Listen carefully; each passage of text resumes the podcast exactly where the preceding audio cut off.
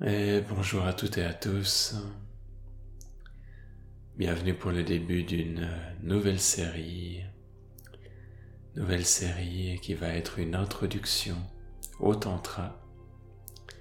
Tantra à comprendre sous le terme de Tantra classique, c'est-à-dire un ensemble de traditions qui ont commencé à peu près à fleurir en Inde vers le 5e, 6e siècle, qui ont eu un âge d'or vers le 10e, 11e siècle, et ensuite qui ont gentiment euh, disparu et survécu quelque part un peu caché jusqu'à ressortir récemment dans ces dernières décennies. Et on va s'intéresser à comprendre à quel point cette euh, philosophie était spéciale, comment est-ce qu'elle peut nous aider dans notre pratique de méditation. Et on va faire vraiment une introduction. Donc c'est un sujet qui est très complet, très complexe également. Donc il n'y a pas forcément besoin de chercher à tout comprendre du premier coup. On va chercher à l'approcher d'une manière qui est méditative dès le début et on va se baser sur un texte qui est un texte d'hymne, de poésie, qui a été écrit par un des personnages les plus influents dans cette période de cet âge d'or du 10e, 11e siècle au Cachemire qui s'appelle Abhinavagupta. Et on a la chance d'avoir une traduction en français qui a été faite par une érudite il y a quelques décennies de ça qui s'appelle, qui s'appelait Liliane Silburn. Une Française donc qui nous a offert ces textes de traduction et dans chacun de ces épisodes on va prendre une de ces traductions d'une manière méditative et en même temps je vais y joindre quelques commentaires quand je sens que c'est approprié. Du coup, vous pouvez très bien suivre ce texte comme euh, si c'était une discussion relativement calme, ou vous pouvez aussi le suivre comme si c'était une méditation. À vous de voir comment ça vous parle, comment ça vous inspire. Et on va voir plonger directement dans cette philosophie qui est ici approchée d'une manière très poétique, très dévotionnelle donc c'est une philosophie qui est très spirituelle, très métaphysique et qui va avoir une beauté de chercher à comprendre les choses différemment de ce qui se faisait à cette époque en tout cas, voire encore aujourd'hui, de beaucoup de manières, à voir la manifestation, les émotions, les énergies, pas comme étant une illusion, un rêve et un obstacle sur notre chemin spirituel, mais comme faisant partie intégrante du chemin et comme étant la déesse Shakti qui peut être également honorée. Et il va y avoir toute une philosophie, toute une métaphysique très complète qui va être développée là autour avec également des exercices pratique. Nous, on va encore une fois s'intéresser uniquement à une introduction. Et donc ce premier texte s'appelle 15 stances sur la conscience. Donc je vais vous lire les stances en séparées les unes des autres, à l'exception de quelques-unes qui sont regroupées par deux comme c'est le cas des deux premières. Qu'instance sur la conscience, cet un dont l'essence est l'immuable lumière, de toutes les clartés et de toutes les ténèbres, en qui clarté et ténèbres résident. C'est le souverain même, nature innée de tous les êtres. La multitude des choses n'est rien d'autre que son énergie souveraine. Bien sûr, chacun de ces versets est très riche. On a ici donc de multiples référence au divin qui va être des fois appelé Shiva, Shakti, pour différencier certains de ses aspects. Euh, des fois, il va être appelé Bhairava, Bhairavi. Ici, on a cet 1, donc le 1 avant qui ait la multiplicité. C'est un dont l'essence est l'immuable lumière. Donc lumière avec un L majuscule pour parler de la lumière divine. De toutes les clartés et de toutes les ténèbres. Donc il va y avoir différentes nuances de clarté, mais aussi différences, différentes nuances de ténèbres, d'absence de cette lumière.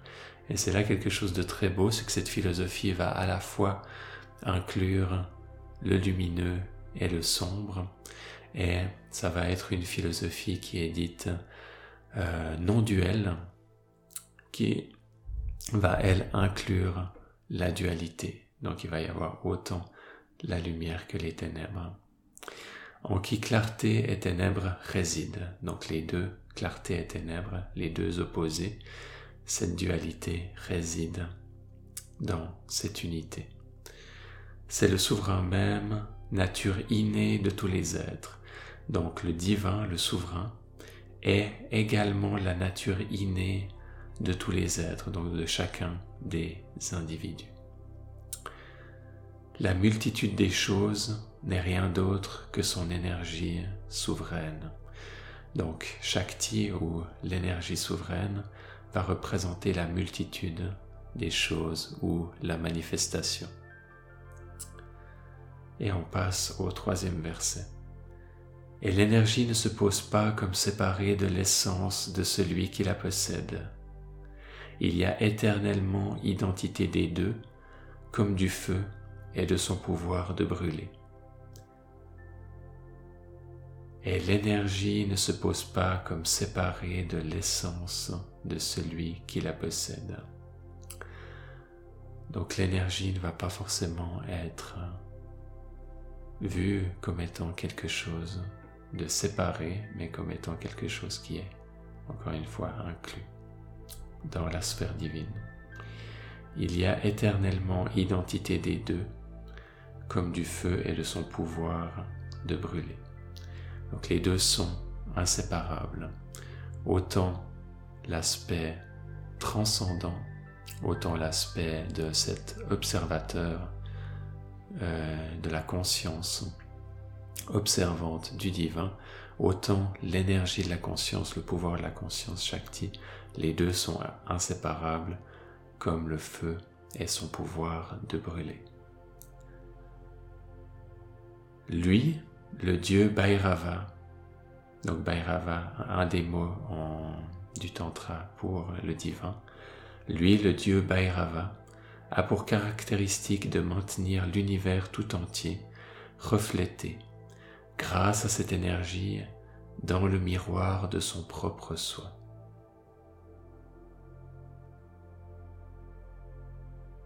Lui, le dieu Bhairava, a pour caractéristique de maintenir l'univers tout entier reflété. Donc cette histoire de réflexion, c'est vraiment quelque chose qui est très courant dans ces enseignements, que le divin a de multiples réflexions à travers les différentes couches de la manifestation, grâce à cette énergie dans le miroir de son propre soi, qu'on va avoir la réflexion du divin dans le miroir de son propre soi. Donc, euh, on peut dire de sa propre part divine à l'intérieur de soi, qui va être possible grâce à cette énergie, grâce à l'énergie de Shakti, grâce à ce pouvoir de la conscience. Donc quelque part la conscience, si elle était que immanent, que c'était que transcendante, pardon, elle pourrait juste observer. Mais non, là, il va y avoir cette capacité de pouvoir, euh, qu'elle va pouvoir se voir, qu'elle va pouvoir comme se voir dans un miroir, qu'elle va pouvoir voir sa propre réflexion. Et ça, c'est possible grâce au pouvoir de la conscience, grâce à Shakti, grâce à l'énergie. 5. Elle, la suprême déesse, Ça donne à la prise de conscience de l'essence de celui-même dont la plénitude en tout ce qui existe n'augmente ni ne diminue.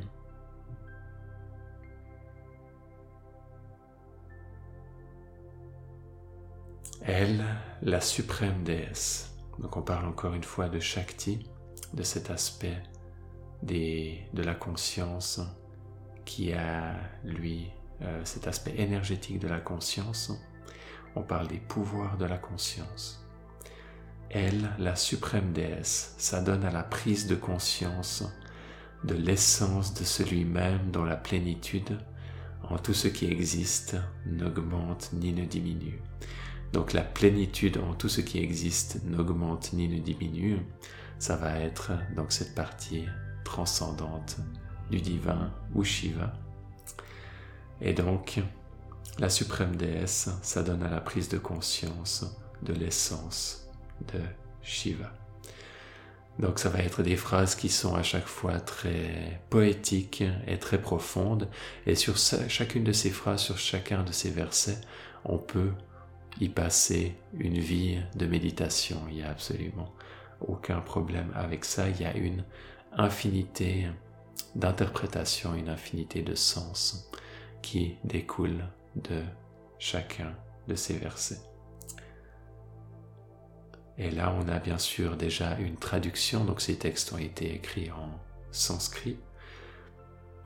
Et on a une traduction, on a la traduction de Lillian Silburn, et puis cette traduction a un gros gros avantage, c'est que Liliane Silber n'était pas seulement une intellectuelle qui est capable de faire d'un point de vue intellectuel cette traduction d'un point de vue académique, mais également qui était une grande pratiquante de méditation. Et on sent l'énergie qui est très forte dans cette traduction. Il existe de nombreuses haute traduction de différents, de différents textes qui n'ont pas forcément tous la même qualité. 6. Ce Dieu s'adonne éternellement au plaisir, au plaisir de jouer avec cette déesse.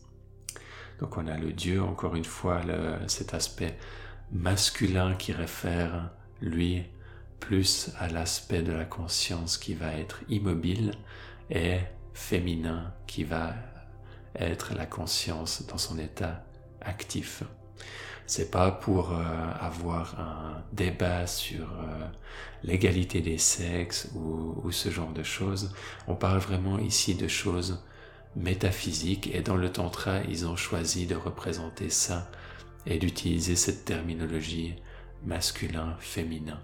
Bien sûr, on est bien au-delà de, des, des traits psychologiques euh, qui représentent l'homme et la femme ou le masculin et le féminin chez l'homme et chez la femme.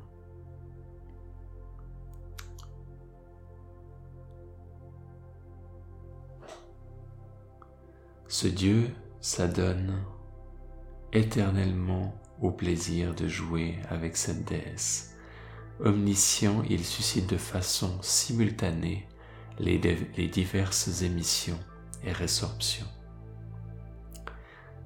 Ce qui est très beau, c'est que dans cette euh, philosophie, le dieu et la déesse Shiva et Shakti, l'aspect transcendant de la conscience et l'aspect immanent de la conscience, l'aspect immobile de la conscience et l'aspect actif de la conscience jouent ensemble et dansent ensemble et font l'amour ensemble. Et il y a comme ça une relation très belle entre ces deux, comme un couple parfait, comme un couple divin.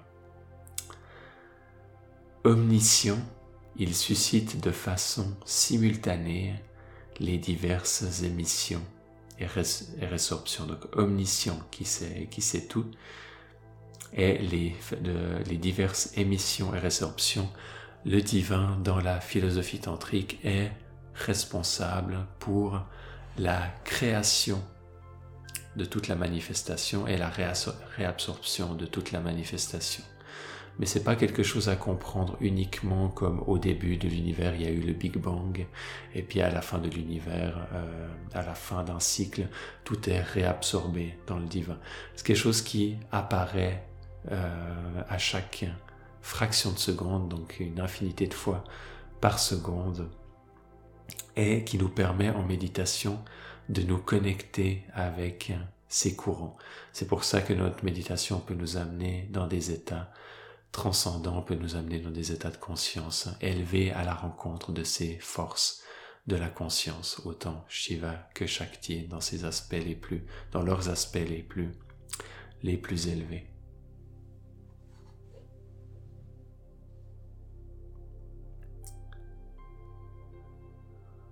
7. Telle est son incomparable activité, éminemment difficile à accomplir. Telle sa liberté, sa souveraineté, son essence consciente de soi.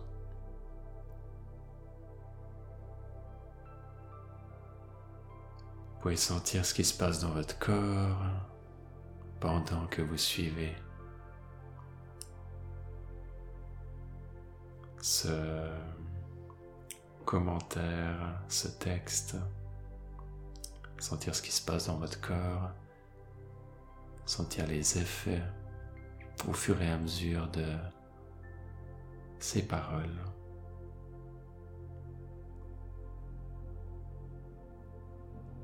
Telle est son incomparable activité, éminemment difficile à accomplir. Donc bien sûr, le fait de tout créer, en plus à chaque instant, et de tout réabsorber, peut être considéré comme euh, l'activité ultime, éminemment difficile à accomplir, telle sa liberté, sa souveraineté, son essence consciente de soi. La liberté va être un des, un des aspects fondamentaux du divin, souvent appelé Svatantriya dans cette, tradition, et c'est cette idée de grâce, cette, cette idée d'énergie divine, vu que l'univers est constamment euh, manifesté et remanifesté et réabsorbé et remanifesté et réabsorbé à chaque fraction de seconde, il va y avoir la possibilité avec cette énergie de grâce qui ait des transformations radicales dans nos vies. Et donc cette énergie de grâce est une source d'espoir et une source de guérison et une source de transformation dans nos vies. 8. Certes, une lumière consciente limitée caractérise l'inconscience. Par contre, la conscience n'a pas pour caractéristique l'inconscience parce qu'elle n'a pas de limite.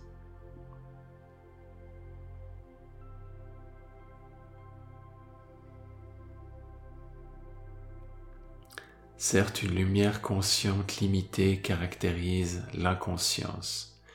Donc le fait qu'on ait cette possibilité d'avoir une lumière consciente qui soit illimitée, le fait de pouvoir limiter la conscience, le fait de pouvoir limiter cette lumière, vient dans la théorie du Shiva du Cachemire de certaines restrictions qui s'appellent les malas, euh, qui peuvent être appliquées, euh, que le divin peut s'appliquer quelque part à lui-même pour aller jusqu'à créer un individu et pour aller jusqu'à créer un individu qui a oublié qu'il était lui-même la totalité.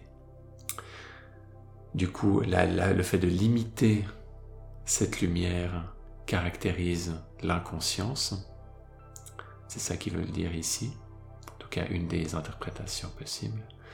Par contre, la conscience n'a pas pour caractéristique l'inconscience. Donc la conscience en elle-même ne peut pas être vue comme étant fondamentalement cette inconscience. La conscience est bien plus vaste que ces limitations. Simplement, il dit ici parce qu'elle n'a pas de limite, parce qu'elle est absolue, parce qu'elle est illimitée. 9. Ainsi les émissions et résorptions se manifestent à cause de leur propre essence. à l'intérieur du soi. Elles sont la différenciation, elles, pardon, dont la différenciation dépend des énergies spécifiques de celui qui est essentiellement libre.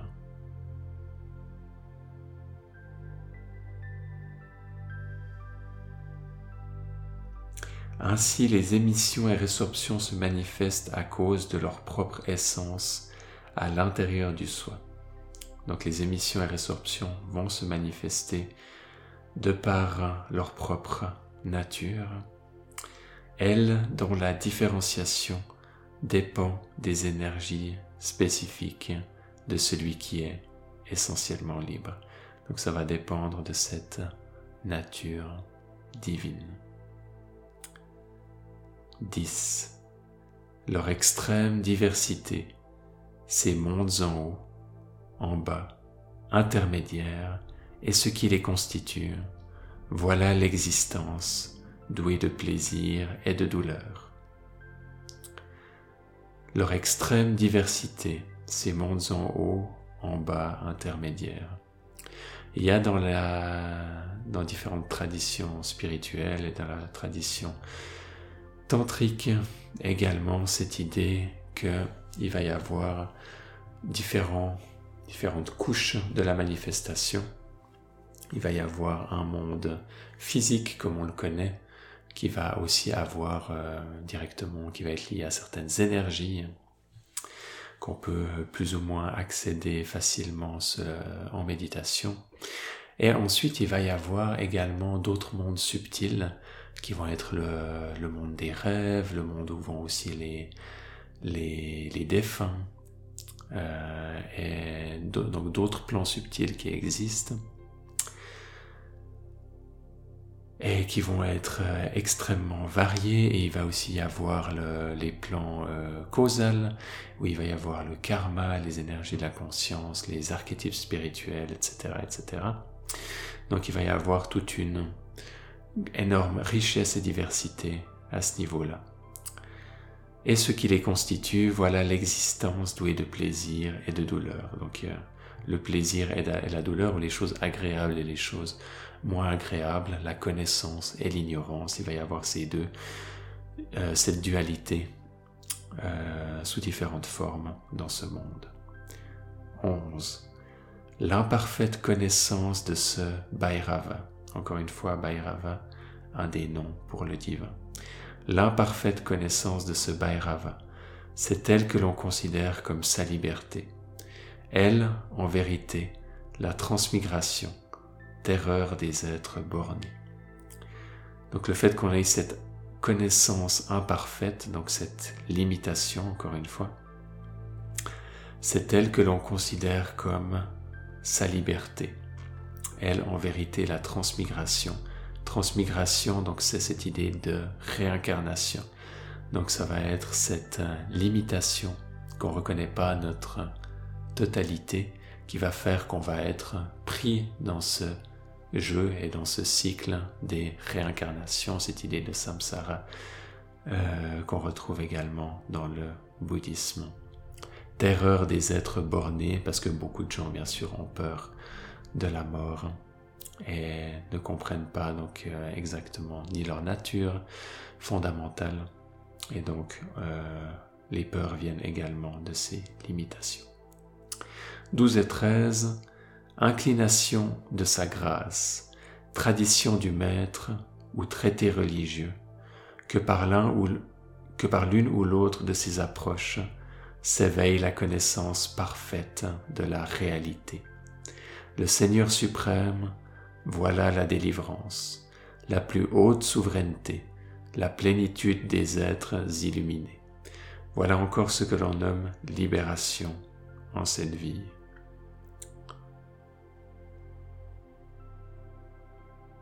Inclination de sa grâce, tradition du maître ou traité religieux, que par l'une ou l'autre de ces approches, s'éveille la connaissance parfaite de la réalité.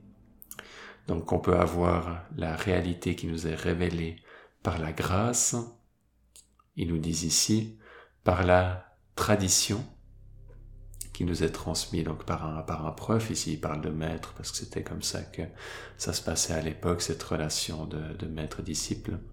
Aujourd'hui, on parlerait plutôt d'un prof qui transmet la tradition. Ou euh, traité religieux, ici à comprendre connaissance spirituelle, donc ça pourrait être un livre spirituel, que par l'une ou l'autre de ces approches s'éveille la connaissance parfaite de la réalité. Donc c'est comme si quelqu'un s'engage sur un chemin spirituel et ensuite a cette connaissance parfaite de la réalité qui lui est progressivement révélée, en général progressivement. Dans cette tradition, il parle aussi que ça peut être d'un coup. Le Seigneur suprême, voilà la délivrance, la plus haute souveraineté. Donc la délivrance de nos limitations, du cycle de la réincarnation. C'est cette idée de ici, de cette, de cette manière-là. C'est assez intéressant ce concept de délivrance parce que euh, selon le point de vue auquel on est, on se considère même pas forcément euh, prisonnier de ce cycle des réincarnations. Donc il y a toute cette possibilité d'avoir cette attitude à se dire, euh, ok, là il y a ces... Euh, je suis comme dans une prison et je souffre de ces réincarnations et je veux, je veux fuir ça, qui est, qui est là une attitude qui est basée sur la, sur la peur. Et il y a une attitude plus mature d'être toujours dans ce cycle-là, mais de d'y voir sa beauté. Donc la plus haute souveraineté, la plénitude des êtres illuminés. Voilà ce que l'on nomme libération en cette vie. On va voir que dans cette tradition, des fois parce qu'il parle de la plus haute forme de libération, des fois euh, on, peut aussi traduire pour nous qu'est-ce que ça représente à d'autres stades qui sont quelque part plus modestes sur notre chemin. 14. En réalité, aucune différenciation n'existant en Parameshvara. Parameshvara, c'est aussi un nom du divin, un nom de Shiva.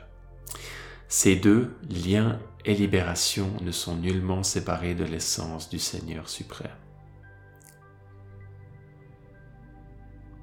En réalité, aucune différenciation n'existant en Parameshvara.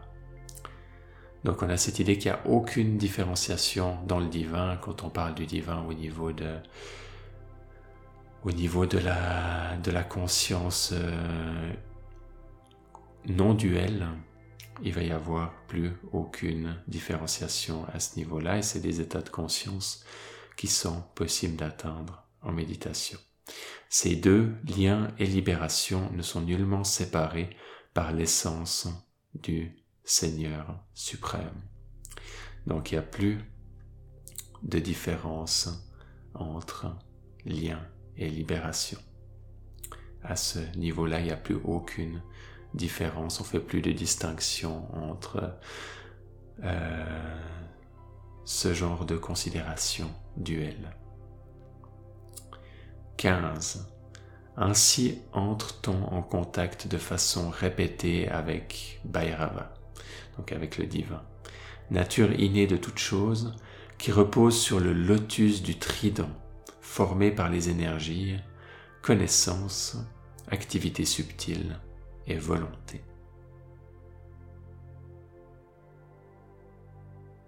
Ainsi entre-t-on en contact de façon répétée avec Bhairava, nature innée de toute chose, qui repose, donc la nature innée de, tous les êtres, mais dans la tradition tantrique également de tout ce qui est plante, de tout ce qui est euh, pierre, minérale, de tout ce qui est, de tout objet, va avoir pour nature la conscience divine. Qui repose sur le lotus du trident. Donc ce lotus du trident, c'est un yantra ou un mandala va être donc une représentation graphique, euh, qui va être un symbole qui va être souvent, souvent utilisé dans cette tradition. Cette tradition qui va être, qui va souvent euh, utiliser le, le nombre 3, le chiffre 3, pour euh, définir ou découper certains aspects de la réalité. Et là, c'est défini, c'est les trois des, on peut découper les trois partie des énergies de la conscience euh, de différentes manières. Et là, c'est connaissance, activité subtile et volonté. Il y, y, a beaucoup, beaucoup de choses qui sont autour de cet euh, enseignement. On va pas aller plus loin que ça pour aujourd'hui. Et après ce, ce, cette quinzième stance, donc le titre c'était 15 stances sur la conscience, on a vu les 15 stances, il y a une dernière phrase qui est Abhinavagupta a composé ces 15 versets afin d'éclairer instantanément les disciples à l'esprit délié. Donc l'esprit délié, l'esprit qui n'est plus lié. Il y a à chaque fois des manières, euh, très souvent des manières très poétiques de faire référence au divin. Donc c'est une tradition qui est qui, va mettre euh, souvent en place des, des aspects euh, poétiques pour parler de la, de la spiritualité et qui n'a pas peur d'utiliser les arts, d'utiliser les émotions euh, au service de la spiritualité. Du coup, c'était une première introduction au Tantra. Peut-être que vous avez déjà entendu parler un peu de cette tradition, peut-être que c'était la première fois. On va continuer dans les prochaines, euh, certains des prochains épisodes à parler euh, d'autres de ces, de ces poèmes et à pouvoir comme ça parler de plus en plus de cette tradition qui nous permet des fois de mieux comprendre ce qui se passe dans nos expériences de méditation et de faire sens différemment de ce qui se passe dans la réalité. Si c'est quelque chose qui vous parle, si c'est quelque chose où vous avez des questions, vous pouvez toujours m'écrire par email, c'est toujours un plaisir de vous lire. Et moi, je vous dis à bientôt pour de nouveaux épisodes. Bye bye.